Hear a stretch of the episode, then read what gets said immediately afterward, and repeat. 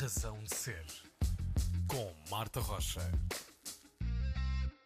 Muito bom dia, é hora de dar as boas-vindas a mais uma Razão de Ser. A minha convidada de hoje é atriz, podemos vê-la agora no cinema com o filme Légua, de Filipe Reis e João Miller Guerra, mas já fez teatro em várias companhias, cinema, televisão, trabalhou também como encenadora, chama-se Carla Maciel. Muito bom dia, bem-vinda, Carla. Bom dia. Começando por agora, como é que foi o processo de criar esta personagem, a Ana, do filme Légua?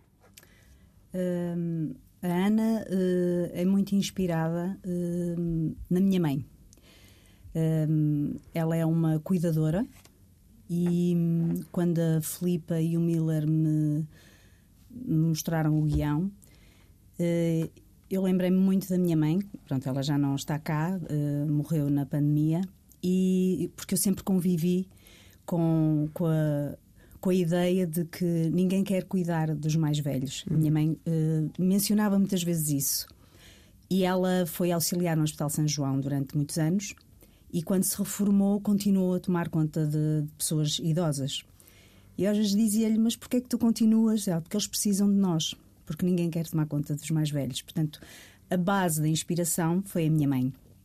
Depois, uh, claro que fizemos uma residência, porque estava a trabalhar com uma pessoa que não era profissional, a Fátima Soares, e tivemos que fazer uma espécie de imersão uh, na légua, na casa, para nos conhecermos, uh, para, para podermos perceber a que tipo de empatia é que poderia existir ou não.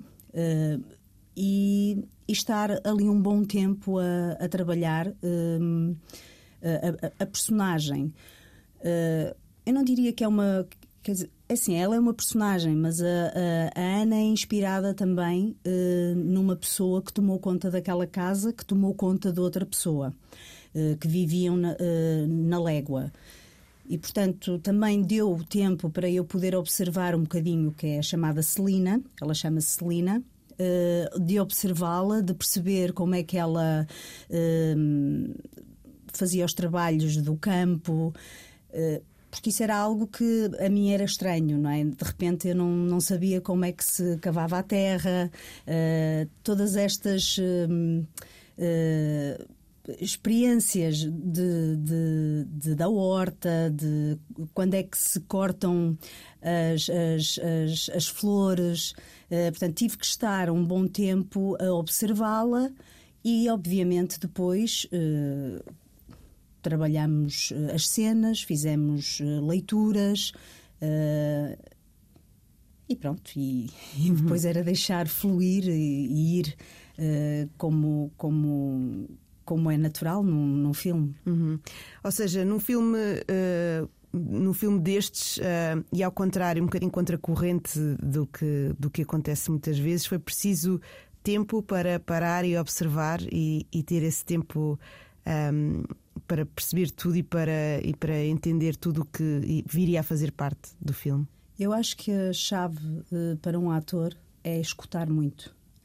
E eu sempre fui assim desde pequenina. Uh, ficava a observar muito. Ia para as festas, observava tudo e depois chegava à casa e imitava toda a gente. Uh, e é curioso que eu ainda continuo a ser assim. Eu ando de metro e gosto de observar a cara das pessoas, uh, imaginar o que é que aquelas pessoas estão a pensar. Portanto, eu acho que isso é a base de qualquer ator, é escutar e observar. E sim, uh, foi, foi mesmo uma, uma fase de, de, de escuta, uh, sobretudo também com, com a Fátima, porque tive que ter uma grande disponibilidade. E também foi desafiante para mim, porque ter uma pessoa que não sabia era como entrar numa montanha russa, a gente não sabe o que é que vai acontecer e de repente ter uma pessoa que não sabia como é que ia reagir, como é que ia falar, o, uh, que, que, ações é que iria fazer, uh, foi desafiante e tinha tinha que haver de facto uma grande escuta. Escuta para com a, a pessoa com quem eu contracenava e escuta para com os realizadores. Porque este projeto foi um projeto um bocadinho mais livre, uh, no sentido de deixar ir, deixar fluir, uh, não ir com nada uh, programado nem nada planeado. Por isso é que eu falei este da personagem, uh, porque nós servimos muito a personagem. O uhum. ator serve muito a personagem, não se não absorve a personagem para fazer alguma coisa. Pelo menos é assim que eu vejo o, o ser atriz. E, portanto, eu absorvi o que tinha a absorver e servi aquela personagem inspirada na Celina, eh, que era a cuidadora da, da, da, senhora mais idosa. E, portanto, tinha mesmo que haver essa, essa grande disponibilidade. Uhum. Ou seja, quando tu partes para este papel, partes sem expectativas ou as expectativas iniciais mudaram uh, consoante o trabalho que foste depois fazendo? Uh, parto mesmo sem expectativas. Uhum. Um, e foi entrega. Como todos os trabalhos que eu faço, é eu, vou, eu, eu entrego-me. Uh, não penso, ou seja, eu penso bastante. Uh, há, uma, há uma coisa que me acontece sempre quando leio um guião. Uh, eu, eu absorvo logo aquilo que eu sinto. É uma espécie de, de emoção que me bate e que penso assim: ok, isto é o mais ou menos o estado que eu vou apresentar quando estiver a fazer esta pessoa. Claro que depois tudo muda, porque há indicações, agora faz mais assim, faz mais assado, agora vamos fazer uma completamente diferente. E foi mesmo isso, eu fui sem expectativas, até porque a Filipa e o Miller foram mesmo muito honestos comigo. Eles costumam traba costumavam trabalhar e costumam trabalhar com pessoas não uh, profissionais e disseram que precisavam de uma atriz que tivesse uma grande disponibilidade também para mudar, para não ficar presa a ideias. Uhum. E eu disse: ok, eh, é livre, é livre, eh, é só termos esse ponto de partida. E para mim foi muito libertador, foi uhum. muito interessante uh, trabalhar assim, porque nós no teatro uh, cons vamos construindo as coisas. Claro que é sempre, todas as noites é sempre um bocadinho diferente, uhum. mas há ali um, algo que tu estabeleces uh, que são redes. Ali não, eu ali fui mesmo sem rede, sem tapete. e acho que isso foi, foi bastante interessante. Uhum. Muito bem, ainda neste, neste filme, este filme estreou em, em Cannes e no, nos últimos tempos temos tido muitos filmes nacionais a estrear não só em Cannes, mas em outros festivais internacionais. Sentes que essa visibilidade também traz mais visibilidade para dentro do país? Os filmes são mais. Um, é-lhes dada mais atenção por causa disso? Sim, eu não sou muito. Uh muito entendida nesse aspecto, mas eu acho que tem acontecido é o facto dos filmes estrearem lá fora, ganharem prémios, as pessoas têm mais curiosidade. É aquela. É um bocado típico português. Só quando estamos lá fora é que de repente valorizamos o que, o que temos aqui uh, em Portugal. Porque nós de facto temos boa ficção, temos bons atores, temos boas ideias, boas histórias. Uh, e, por exemplo, temos o caso do filme do João Canijo, O Mal Viver, que ganhou o Urso de Prata. E de repente o, o filme está a ser bastante visto. Uh, esteve esgotado no São Jorge. Uh, e acho que isso é, é, produtivo e é bom para os filmes, de facto, irem lá fora e serem reconhecidos lá fora. portanto, penso que eu acho que sim, não tenho a certeza, uhum. mas é o que me dá a entender, é a sensação que tenho, que tenho tido, que o facto de um filme estar lá fora e, e, ser valorizado e ter boas críticas, que as pessoas depois procuram uh, aqui em Portugal ver mais o filme. Temos mais afluência de, de público. Uhum. Muito bem, vamos eh, fechar este capítulo uh, sobre, sobre o filme Légua olhando para a tua primeira, para uma das tuas escolhas musicais, uh, que é o Amor d'Água Fresca da Dina, e que abre, um, acho que estou, não sei se isto é um bocadinho um spoiler, não é? Mas pronto, mas não diz muito sobre o filme. Não, que, no trailer que, Exatamente, pronto, Sim. que está na abertura do filme. Um, Porquê é que escolheste esta canção para ouvirmos hoje? Esta canção, lá está, num, num dos dias de rodagem, uh, estávamos a escolher músicas uh, e eu sugeri a Dina que curiosamente hum, não muita gente conhecia a Dina. Hum, eu sugeri esta música porque esta música fez parte da minha adolescência. Uhum. Uh, eu via, eu sou de Rio Tinto, do Porto, uh, de uma terrinha que ninguém conhece, de certeza, um, e portanto eu acompanhava os festivais da canção com grande deslumbramento, uh, comprava os discos, ainda tenho discos vinil pequeninos, 45 rotações, e portanto a Dina fez parte da minha adolescência. E também foi uma artista que não foi muito reconhecida uh, devidamente. E, portanto, uh, eu tinha uma grande admiração por ela, porque eu comecei na música, uh, fiz, portanto, tive, eu não, não, tive, não tive formação, mas o meu pai era um apaixonado pela música e eu estive num grupo de música popular portuguesa. E, portanto, eu valorizava muito os tons, uh, até, até onde é que as, as cantoras iam e se eu conseguia atingir aquele tom. Uhum. E, portanto, passava dias a tentar cantar aquela música porque ela uh, sobe de tom uh, a certa altura da música. Portanto, eu sugeri essa música porque. Um, pronto, fez parte da minha adolescência. Eu tive uma adolescência feliz uh, e faz-me lembrar muito uh, o Porto, uh, que me dá muitas saudades. E então uhum. então escolhi a Dina em homenagem também à Dina, uhum. o reconhecimento, ela ter o reconhecimento devido, não é? Muito bem, ou seja, neste filme, além dessa abertura que tu tiveste para receber o que os outros te davam, os outros também estiveram abertos para receber o que tu poderias levar ao filme. Sim, uh, sobretudo era uma música que eu sabia do início ao fim uhum. uh, e fiz mesmo questão de a cantar e de mostrar. Uh, depois, se não servisse, ok, mas vamos experimentar, que eu gosto de trabalhar assim. Não vamos dizer à partida não. Uhum. E a Felipe e o Miller acho que trabalham muito assim, não, não castram logo, não bloqueiam logo. Ok, vamos tentar.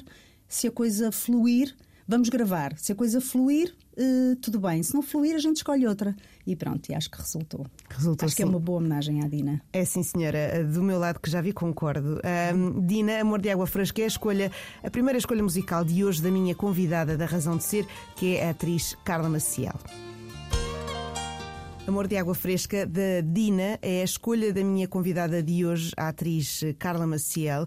Carla, falávamos há pouco sobre esse teu início na música.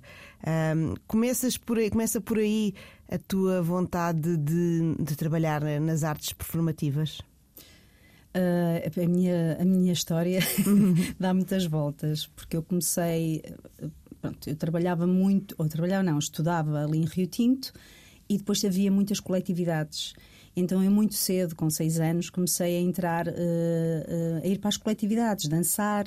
Um, depois diziam que eu tinha muito jeito, depois era a palhaça da, uhum. da família uh, que eu odiava quando a minha mãe me dizia faz lá de não sei quê. E eu, ah, agora não, por favor, é à frente de toda a gente.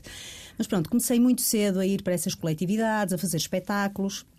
E depois o meu pai tinha uma grande fascinação por teatro amador e música. Era um apaixonado. Eu acho que o meu pai, se tivesse tido condições, era um grande ator e um grande músico, hum. mas não teve essa possibilidade porque os tempos eram outros. Uh, e então, muito cedo, começou a trazer-nos para este mundo, a mim e aos meus irmãos. Uh, então, formámos uma banda uh, que se chamava Grupo Popular 1 de Maio. Íamos muitas vezes à festa do Avante, atuávamos em coletividades nas alturas de, das festas e, portanto, muito cedo uh, comecei uh, a entrar uh, no mundo, especialmente no mundo da música, a aprender a cantar, porque eu não tive formação, não tínhamos condições financeiras para isso.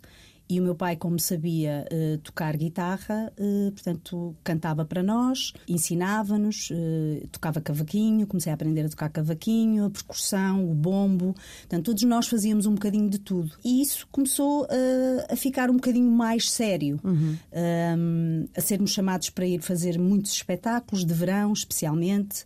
Uh, era um bocadinho duro para uma adolescente, eu tinha 12, 13 anos, uh, mas acho que aquilo me deu alguma estaleca uh, para aguentar uh, estes anos todos uhum. nesta área, porque não é uma área que seja fácil, uh, sobretudo quando se quer ter família, filhos. portanto, deu-me assim uma grande estaleca isto de andar aqui nas coletividades, depois sozinha quando o grupo se começou a desfazer, porque o meu irmão casou, a minha irmã começou a, a, a estudar eh, outra, outra, outras coisas, não quis eh, mais participar no grupo, fiquei eu com o meu pai. Então formamos a Banda Rosa. Hum. Muito piroso, eu sei, uh, mas por acaso acho, acho bastante piroso, mas uh, foi muito interessante porque eu tirei a minha carta uh, com esses espetáculos. Fazíamos casamentos e batizados. É hum. É mesmo aquela coisa parola que dá grande estaleca e que eu me orgulho imenso. Um, ehm, fazíamos uh, casamentos, cantávamos músicas brasileiras, de todo o género, espanholas, e eu e o meu pai. Uh, e eu ainda me mantive assim até vir para Lisboa uh, com ele. Entretanto, depois resolvi vir para Lisboa e tivemos que, que acabar, mas o meu pai continuou a banda sozinho, com, com outro rapaz. Portanto, acho que a música uh, sempre foi, foi muito pelo, pelo, ouvido, não sei tocar nenhum instrumento, para grande pena minha. Adorava saber tocar piano. Tenho um piano em casa, mas não o sei tocar. Aliás, é uma das coisas que eu agora queria, queria fazer, era ter aulas de piano. Um, porque era um instrumento que, eu, que me fascina mesmo, o piano. Uh, mas sei tocar arranho na, na guitarra, em percussões, uh, mas a música de facto uh, entrou a música até uh, ajuda-me imenso a construir uh, as personagens, hum. a ter ideias, a inspirar-me para os projetos. é uma base de inspiração. E eu tenho sempre bandas sonoras para cada projeto. Uhum. Ou seja, pode dizer-se que o início continua a fazer parte da tua carreira ainda hoje, passado todos esses anos. Sim, sim, sim, sim, sim. É muito importante a música na minha vida. Uhum. Eu não consigo, não consigo não ouvir música. E, e gosto de todo o género de música. Eu acho que foi bom ter começado Uh, em Rio Tinto, uhum. uh, com a banda rosa, com a música popular, porque uh, tanto gosto de música popular como gosto de um clássico, de, uma, de, um, de um Wagner. é da mesma forma, só que de maneiras diferentes. Uhum. Tem a ver com os estados, não é? Claro.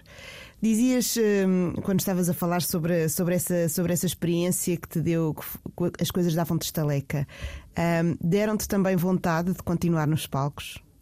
Na altura eu não pensava hum. muito. É engraçado, nós agora, uh, eu com 48, quase a fazer 49, penso mais nisso. Hum. Mas na altura uh, não se pensa nisso, só se quer fazer, porque sei lá, se está lá dentro, de, deixa ir, acho eu. É uma vontade de ir. Era é? uma vontade de ir. Uh, e eu vejo isso nos meus filhos, que é de repente eles não pensam, eles vão. Uhum. Uh, e isso é que é libertador. Era muito libertador porque não havia, não havia responsabilidade, não, aquela coisa de temos que ganhar dinheiro para pagar isto, para pagar as contas, não é? E de repente eu estava a viver com os meus pais e, e, e sentia-me bem. E os meus pais deixavam-me ir uh, e estudava ao mesmo tempo, não é? Entretanto, depois entrei para, para o teatro, fiz um pequeno curso de teatro e entrei logo numa companhia. Portanto, foi tudo muito natural e muito rápido. Uh, a minha vida sempre foi muito preenchida pela dança, pela música, pelo teatro. Uh, e estas coisas de realmente irmos, eu costumo dizer e falar isto a, a, jovens que estão a começar agora, o teatro amador e este, isto de, de, de irmos para concertos de, de, bandas que não são muito conhecidas, são as bandas uh, populares, dão realmente muita estaleca ao artista uh, e muita, uh, muita resistência. Uhum. A, a, palavra resistência é uma palavra muito adequada para um artista. Uhum. O resistir, resistir, como diz a Nina de, da Gaivota do Chekhov, é preciso resistir, resistir, resistir. E é verdade. Eu lembro-me de ter 12, 13 anos, acabarmos de, o espetáculo de, da banda de música popular. Uh, eu também ficava imenso tempo, às vezes, a observar os cromos das festas, já bêbados, uh, e eu a, a, a, tocar o bombo e às vezes olhar para a minha irmã e a dizer assim: Olha, aquilo está, está completamente. Uhum. Mas porque aquilo era inocente e eu estava ali a cumprir uma coisa que o meu pai também queria, era um sonho, não é? E de repente arrastou-nos com ele. E depois, no fim daquele espetáculo todo, tínhamos que enrolar os cabos, tínhamos que arrumar os, os instrumentos. Esta, esta responsabilidade que o meu pai nos trouxe e nos colocou de não, não, isto agora não é acabar o, o, o espetáculo e ir agora embora, não, vamos arrumar tudo, carregar a carrinha, vamos fazer uma viagem, ir ao, para o armazém, descarregar tudo e depois é que vamos dormir. Uhum. E tinha muitas vezes a minha mãe às vezes a dizer: ai pá, tu sacrificas os miúdos, eles estão muito cansados, porque depois na altura era testes, uh, tínhamos sempre muita. Mas o que é certo é que nós não pensávamos em mais nada e tínhamos o tempo realmente muito ocupado. Uhum. Os ensaios, as repetições, uh, não, isto não está bem, vamos repetir a música outra vez. Nós já, já revirávamos os olhos, tipo, meu pai está maluco, uhum. porque ele era uh, perfeccionista e eu acho que trouxe isso dele porque pronto, as crianças absorvem muito o, os pais, as atitudes e as ações dos pais. E eu reparava que meu pai era mesmo perfeccionista. Ele, não, não é assim. Vamos repetir outra vez. E repetíamos novamente. Às vezes repetíamos uma música para aí umas 10 vezes. Tipo, já está bom, não é preciso mais. Mas isso deu realmente uma estaleca uh, para o meu trabalho agora. Eu continuo a ser uh, chata, continuo, eu com 49 anos quase, uh, tenho às vezes momentos em que desabafo com as minhas amigas, assim, eu vou ter uma cena complicada agora. E tenho uma amiga assim, Carla, tu andas nisto há 30 anos e ainda continuas a fazer isso pá, o que é que se passa? Eu, tu já me conheces, eu sou assim. Eu, eu tenho esta obsessão uh, porque acho sempre que nunca vou ou que nunca estou à altura. Não sei se é por não ter tido formação. Uh, isto também é uma coisa que também se calhar estou a resolver na minha vida, não é? Não ter tido formação, de ser uma autodidata em tudo, uh, que isso me faz sentir se calhar um bocadinho uh, insegura. Não sei, eu acho que há muitos atores e muitas atrizes inseguras uh, e faz parte, se calhar, da nossa, da nossa, do, do nosso caráter, uhum. da nossa personalidade. Um, e isso acontece, mas isto deu-me deu grande estaleca. E deu-te versatilidade também? Também, sim, fiz de tudo. Fiz teatro revista, fiz teatro comédia, fiz drama, musicais uh, e gosto de fazer tudo. Eu, hum. eu gosto é de representar. Uh, acho que não, não sou nada preconceituosa em relação uh, aos diferentes tipos de linguagem. Acho que um ator tem que ser mesmo versátil. Um, um ator é, é, é um um, uma pessoa que, que, representa tudo, não é? Uhum. Seja musical, seja comédia, seja. Pronto, depois há uns que têm mais jeito para umas coisas e outros para outras, não é? Eu tive a, a felicidade de poder eh, ir experimentando. Fiz clown, fiz comédia dell'arte. Sempre fui muito curiosa. Nunca me quis instalar num sítio. Um, estive cinco anos numa companhia, depois quis sair. Depois tive outros cinco anos noutra companhia. Quis, quero-me sempre renovar. Uh, e acho que isso é que, pronto, é a minha obsessão pela, pelo, pelo virtuosismo, que às vezes uhum. também não é bom, um uhum. ator, não é? Dizias há pouco que não tiveste formação, mas tu uh, foste fazendo vários cursos, fizeste também o mestrado em teatro, foste sempre atrás dessa, dessa aprendizagem que sentias que, que te faltava? Sim. Uh, eu, quando comecei a fazer teatro, tinha 17 anos ainda nem tinha idade para, para fazer teatro e inventei hum. que tinha 18 uh, eh, para ir para essa companhia. E hum, eu não, não li muito. Não era uma, meus pais nunca me incutiram muito uh, a leitura. E, portanto, porque também tinha muitas coisas que me ocupar. Uh, era a música, era a dança, era o teatro amador, era estudar, era arrumar a casa, era uma data de coisas. E nunca fui de ler muito. E quando entrei para o teatro, comecei a sentir essa, essa falha uh, a sentir-me mal mesmo, a sentir-me burra. Hum. Uh, de que é que eles estão a falar? Porque eles falavam de referências, de livros, de autores, e eu pensei, eu tenho que começar a ler. Portanto, eu comecei a ler muito tarde. Uh, tenho que ler os clássicos, uh, ainda não consegui ler tudo, obviamente, uh, mas senti-me muito aquém. Tipo, como é que eu vou resolver isto na minha vida se quero estar, estar ao lado destas pessoas e se quero acompanhar estas pessoas? Então comecei a ler por mim, e a perguntar uh, que livros é que se, é que se liam uh, no conservatório, porque eu não, não fiz conservatório. Eu estive para entrar na Escola do Porto, mas como não se podia trabalhar ao mesmo tempo, uh, eu preferi trabalhar na Seiva Trupe. E estive lá durante cinco anos. Só que continuei, portanto, a, a trabalhar para mim. Portanto, continuei a ser autodidata. Uh, entretanto, vim para Lisboa, continuei a ler, fiz o curso de clown, fiz um curso de, de comédia dell'arte. Entretanto, há seis anos, acho que foi há seis anos, decidi, uh, fiz o baile com a Sara Carinhas e ela tinha feito a licenciatura em estudos de, de teatro.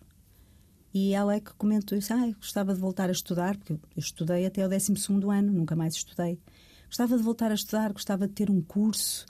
E ela, então porquê que não tiras o mestrado em estudos de teatro? Tu com o teu currículo, tu consegues uh, entrar sem fazer licenciatura. Uhum. Então começou aí o processo. Foi um bocadinho incentivada por ela.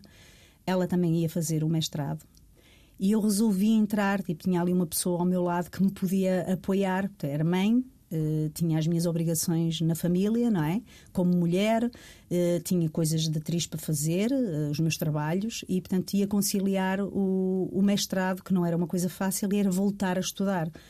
Foi muito difícil o primeiro ano. Eu chorei Claro. muito porque achava que não ia conseguir. Isto foi para mim uma prova de fogo.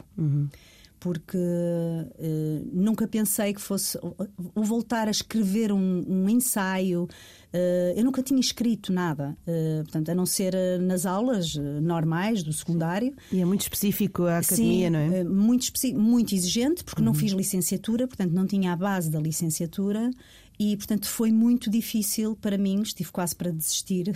Uhum. Eh, a Sara é que não, me- realmente não me deixou desistir. Disse: Não, tu vais conseguir, tem calma.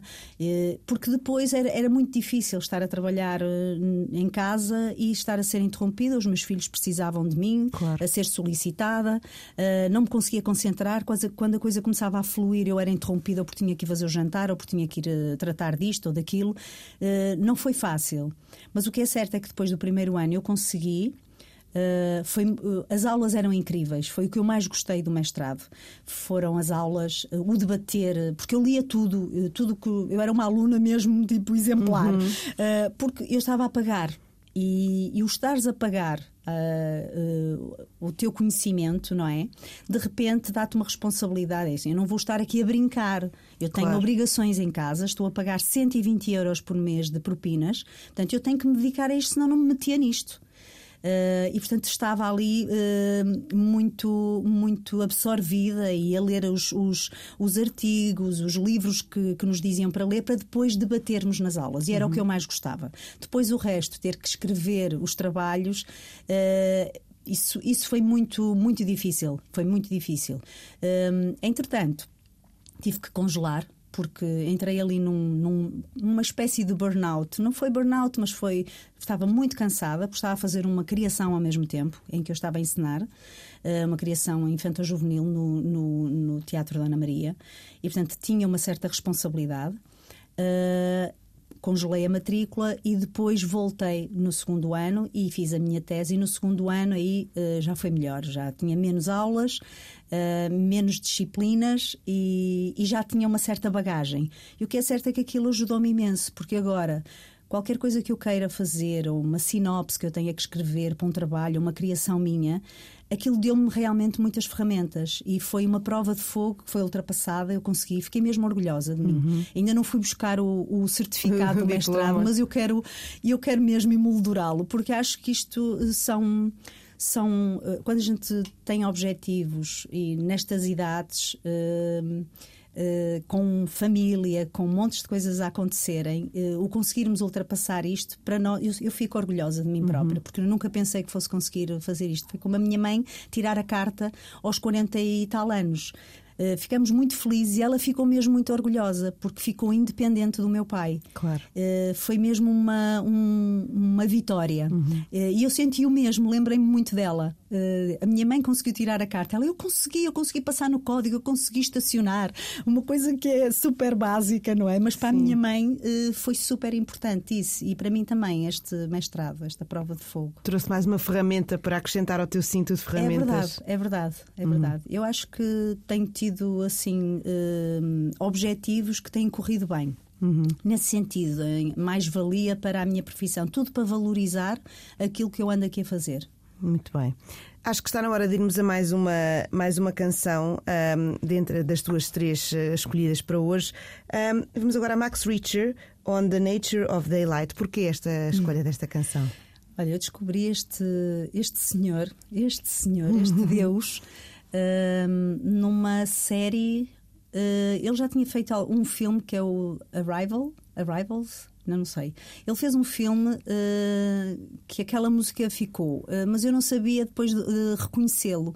E quando vi o Normal People, que é uma série muito gira, eles tinha lá uma música. Ele tem feito imensas bandas sonoras para muitas séries e muitos filmes. Um, e comecei a ouvir eh, assim, non-stop, o Max Richter, Richter, exatamente. E este, este senhor acompanhou-me muito eh, durante a pandemia. Eu perdi a minha mãe e sou daquelas pessoas que quando tem assim um desgosto ou quando perde alguém, eh, gosto mesmo de bater no fundo. e as músicas dele elevam-me a sítios bonitos. Uh, e eu até o sigo no Instagram porque ele tem performances com as músicas dele, pôr as pessoas a dormirem. um, uh, e ficam ali a ouvir a música dele. Um, e, e também fez parte da banda sonora do Légua. Uh, foi uma das músicas que me acompanhou uh, quando eu estava no campo, um, a cuidar da, da, da Fátima. Um, e quando a minha mãe morreu, eu ouvi muito, muito uh, o Max Richter. E, portanto, é um, esta, sobretudo, uh, é uma, uma música que me coloca num sítio esperançoso do mundo, da vida, uh, e que me põe com, com um sorriso nos lábios. Voltamos então a essa importância da música na, na tua vida, uh, na vida da Carla Maciel, que é a minha convidada de hoje na Razão de Ser, e que escolheu Ma Max Richter, agora sim, acerto, On the Nature of Daylight, para ouvirmos agora na Razão de Ser.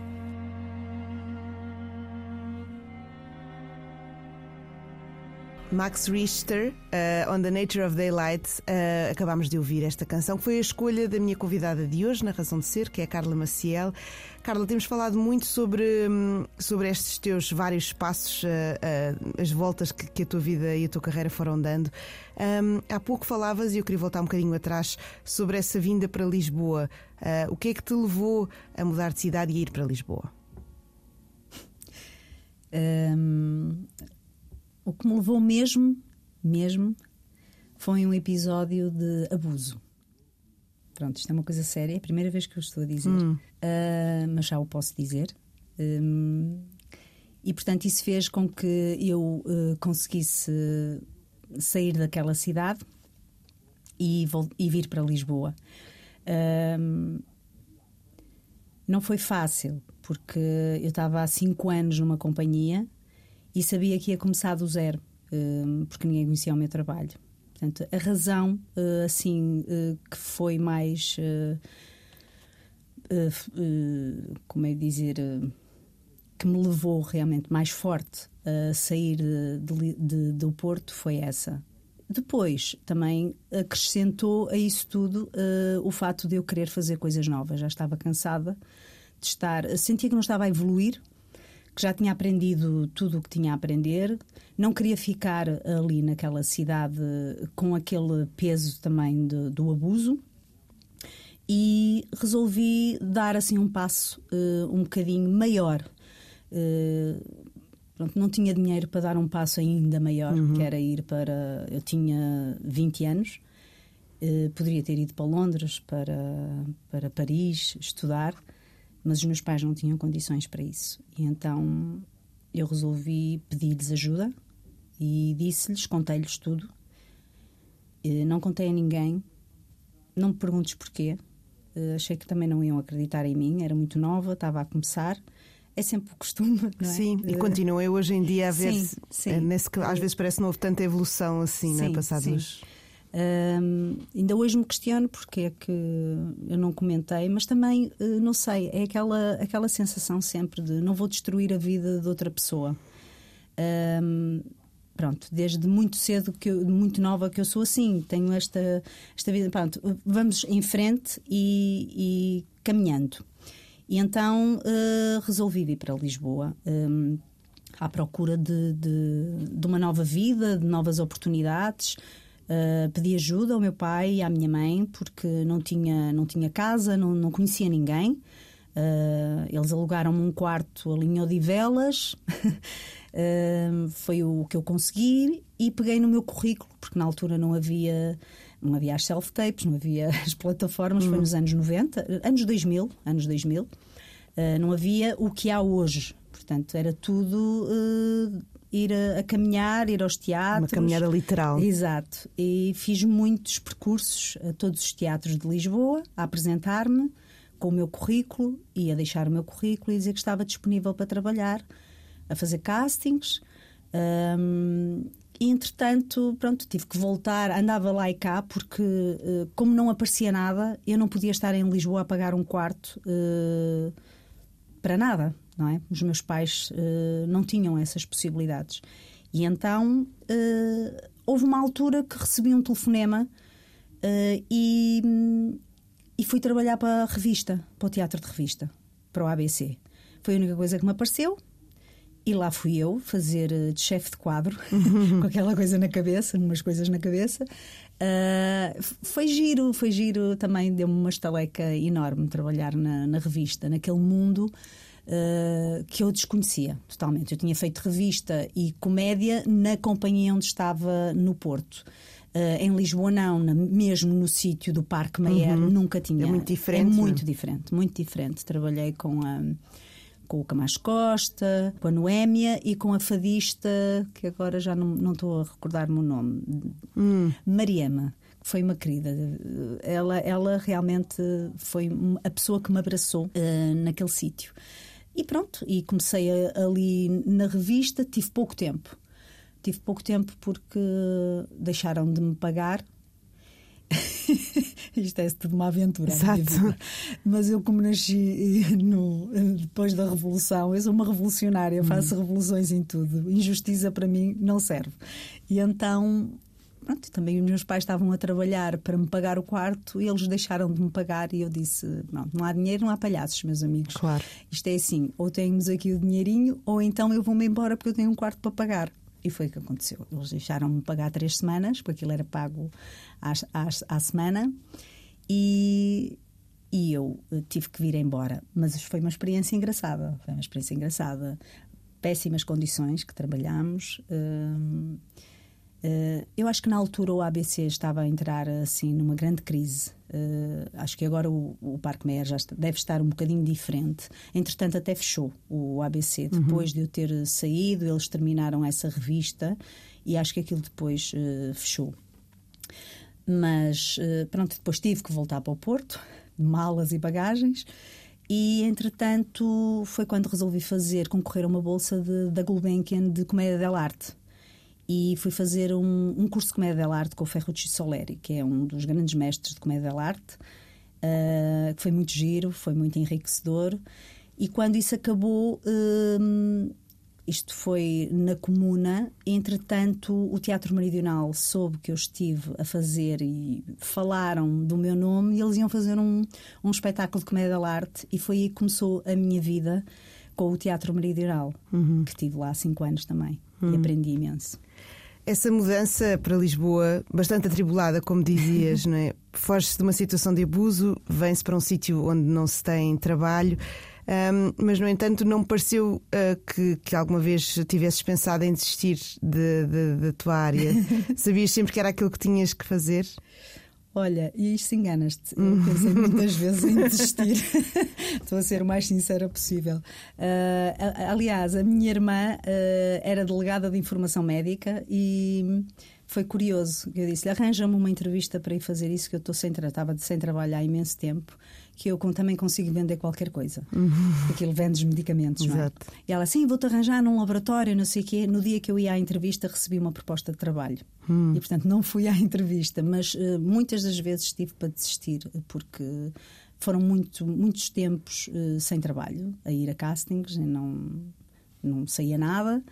E, portanto, comecei a pôr em causa se era realmente uh, aquilo que eu deveria fazer, não era o que queria fazer era o que deveria fazer.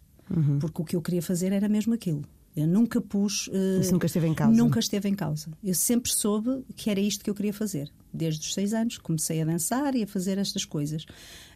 Um, agora, o que deveria fazer, porque eu queria ser mãe, eu queria ter uma família, uh, queria ter uma estabilidade que ainda hoje não a tenho.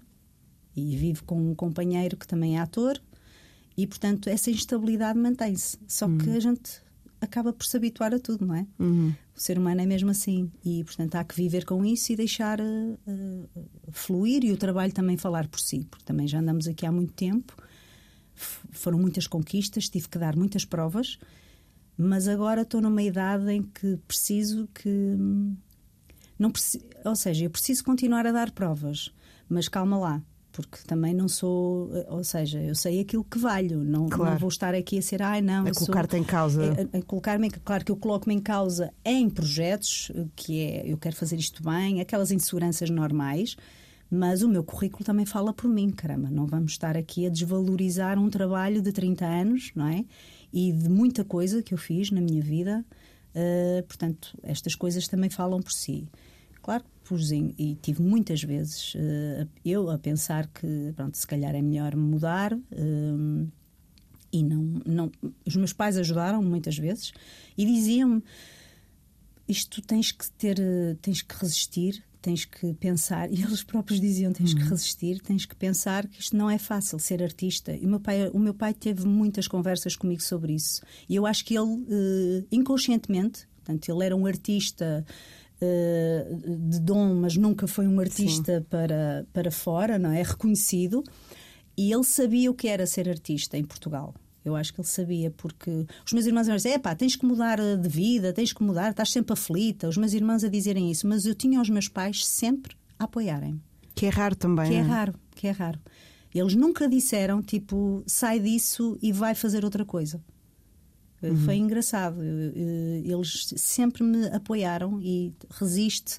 Nós estamos aqui, no que pudermos ajudar, nós ajudamos. Uhum. Essa ideia da resistência, acho que é a palavra que, que fomos ouvindo aqui nesta conversa desde, desde o início. É a resistência que, que te move?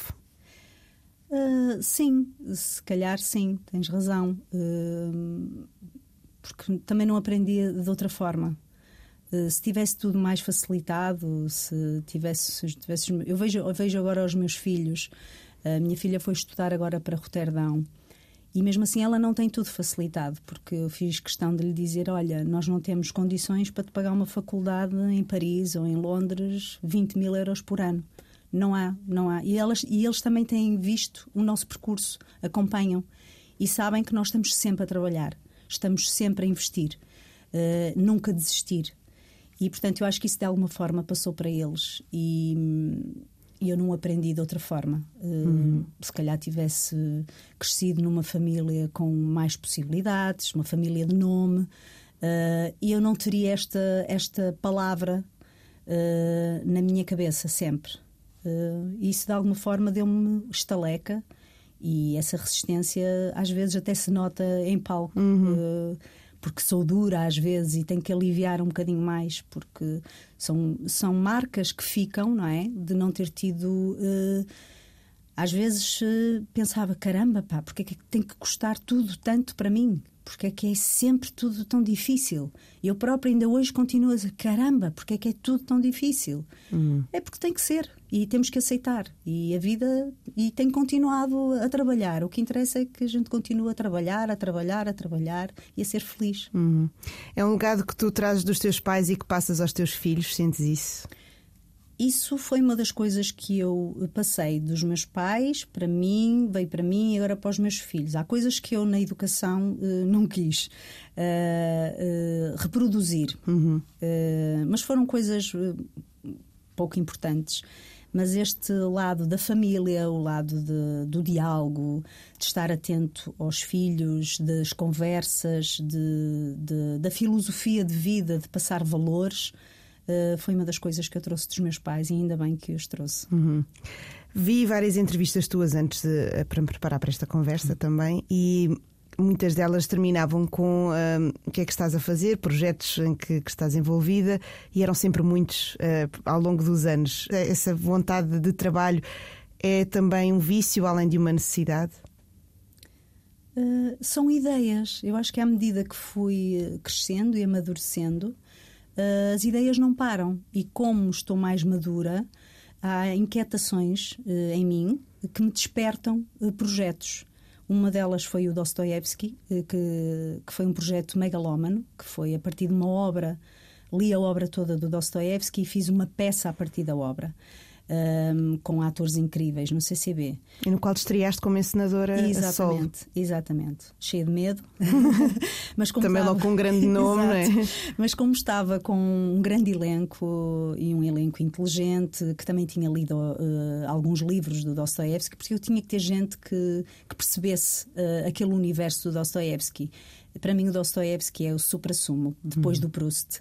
Uhum. o Proust é diferente. Um, mas uh, isto para dizer que, um, eh, em relação aos, a, a, estes projetos, um, o, o, por exemplo, o Dostoevsky foi, foi de facto um, um grande projeto. Mas eu continuo a ter uh, ideias. As ideias continuam a, a surgir tenho montes de pastas no, no, no, no meu computador já concorri uh, a alguns apoios para escrever uh, ideias que eu tenho para escrever uh, guiões, mesmo que isso não vá, não vá, não vá para a frente. Também porque quero, quero experimentar isto da escrita ou, ou co-escrever com alguém, porque eu tenho muitas ideias, mas depois gosto às vezes de, de partilhá-las com, com outras pessoas uhum. e trabalhar com a cabeça, com outras cabeças. Eu, quando, por exemplo, eu faço isso muito no teatro, que é às vezes quero fazer um projeto, como fiz, eh, imaginemos a Bovary, convidei o Tiago Rodrigues para ensinar, porque queria conhecer o Tiago, queria conhecer a cabeça do Tiago. A Dama das Camélias, quis conhecer a cabeça do Miguelinho Loureiro. Eh, eu tive a ideia de fazer a Dama das Camélias, convidei para ensinar e depois fomos vender o espetáculo ao Teatro São Luís. E, e quero continuar a fazer isto. Tenho muitas ideias uh, com algumas pessoas que quero trabalhar, que admiro. Gosto de trabalhar com pessoas diferentes, sempre, atores, uh, encenadores, realizadores, porque gosto de. Acho que, sobretudo, a arte é um encontro entre pessoas. Eh, e para mim isso é o mais importante, até mais do que o resultado. Uhum. É o estar com essas o pessoas, processo. o que é que discutimos, eh, as referências que vamos tendo ao longo do processo, o que aprendemos com as outras pessoas e o que desaprendemos também, uhum. não é? E portanto isso tem vindo cada vez mais. Eu cada vez tenho mais ideias e até digo, eu não vou pôr em, em prática as ideias uh, que tenho guardadas, porque vão morrer uhum. antes ou porque demora muito tempo a fazer um projeto. Este do Dostoevsky demorou seis anos. Uh, a, a, a pô-lo cá para fora, não é? Porque é preciso apoios, é preciso teatros para, para os fazer, uh, uh, portanto é preciso E é preciso não parar de fazer o resto também, não é? Exatamente, exatamente. Portanto, em Portugal é muito difícil tu produzires e fazeres qualquer coisa logo de imediato, porque ou és muito rico e tens, tens, és milionário e podes fazer o que te apetecer e investir e fazer um, um filme por ti, ou então tens que esperar pelos apoios e nem sempre os apoios vêm. Claro. Uhum. Olhando então agora, vou fazer também essa pergunta. Que projetos é que, que tens agora um, a realizar ou a realizar no futuro próximo? Olha, eu tenho, eh, estou eh, com dois monólogos. estou a fazer uma trilogia com a Rita Calçada Bastos. Eh, ela é encenadora, mas também é atriz. Começámos pelo Nina, de, a partir da Nina do Chekhov que foi um texto um bocadinho mais autobiográfico uh, sobre a existência do o que é ser ator uh, e o que é, o que é estar neste mundo uh, da representação. Depois passamos para a segunda parte, que é Eu Sou Clarice, um, um, espetáculo a partir da obra da Clarice Lispector. Lemos a obra toda e fizemos um espetáculo a partir daí. Um, e agora uh, vamos fazer o À Procura de Chaplin, o, não vou fazer de Chaplin. Também não fiz de Clarice, foi a partir das personagens todas da obra, porque não fazia sentido, nem faz sentido eu fazer de Chaplin. Claro. Mas é um espetáculo um bocadinho mais solar, um bocadinho mais circense, mais clownesco, hum. que, que, também é preciso para, para alegrar um bocadinho uh, os espectadores. Portanto, estou em digressão para já com em digressões a tentar uh, uh, uh, vender os, os, espetáculos da Nina e da Clarice pelo, pelo país, porque acho que o espetáculo tem de ser visto, não é? Porque às vezes só fazemos espetáculo e apresentarmos uma semana não é muito produtivo, nem para o Estado, nem para nós. Uhum. Uh, nós estivemos no, no, Teatro Aberto com a Clarice em acolhimento e correu muito bem. Portanto, estou com esses dois monólogos, estou com a Casa Portuguesa do Pedro Penin, uh, também em digressão nacional, a Odisseia Nacional, que também é um espetáculo uh, muito interessante para se ver, que fala de muitas temáticas, inclusive está lá as Fado Bicha, estão lá as Fado Bicha. Uh, e estou, portanto, vou uh, portanto, preparar para o final do ano o À Procura de Chaplin. Entretanto, vou uh, trabalhar com o Carlos Avilés, finalmente, no TEC. vamos fazer a Eletra e os seus fantasmas até ao final do ano. E depois, para o ano, vou fazer o, o novo filme do Gonçalo Waddington, que, que ele vai realizar. Muita coisa, Muita mais coisa, uma vez, sim, não é? Sim, sim. Está na hora de, das despedidas eh, desta minha conversa com a atriz Carla Maciel. Carla, um, antes disso, temos tempo para uma última música. Um, eu quis deixar uh, o Zeca Afonso para, para, o final e acho que faz sentido também, tendo em conta os caminhos para onde esta nossa conversa nos levou. Uh, porquê é que escolheste Zeca Afonso e porquê é que escolheste este menino do bairro Negro? Olha, esta música foi a primeira música que eu aprendi a cantar com o meu pai. Hum. Uh, na altura não sabia de que é que se estava a falar. Uh, a única coisa que eu, que eu sentia emocionalmente que era uma música triste. Tinha 5, 6 anos e passava mais uma vez, tipo, horas, meu pai para atingir o tom uh, do aquele, aquele tom alto que eu não conseguia, porque tinha seis anos, ainda não tinha cordas vocais para isso. E, portanto, foi a primeira música que eu aprendi a cantar com o meu pai, que ele me cantava uh, ao adormecer, porque era uma música de embalar. Uh, e depois vinha saber que aquilo era sobre um bairro uh, do Porto muito pobre, nos anos 50, se não estou em erro, um, e, e, portanto foi a música que eu depois também cantei aos meus filhos uh, para adormecer. Portanto, é uma música que tem-nos vindo a acompanhar, mesmo na própria família. É uma música que nos diz muito, porque meu pai cantava muito essa música. E, e o Zeca Afonso. É o Zeca Afonso, fez parte da minha infância. Muito bem, fechamos então o ciclo desta conversa, como quase como a começámos. Uh, menino do Bairro Negro, Zeca Afonso, é a escolha, a última escolha de hoje da minha convidada, Carla Maciel, atriz. Muito obrigada. Olha o sol que vai nascendo, anda a ver o mar. Os meninos vão correr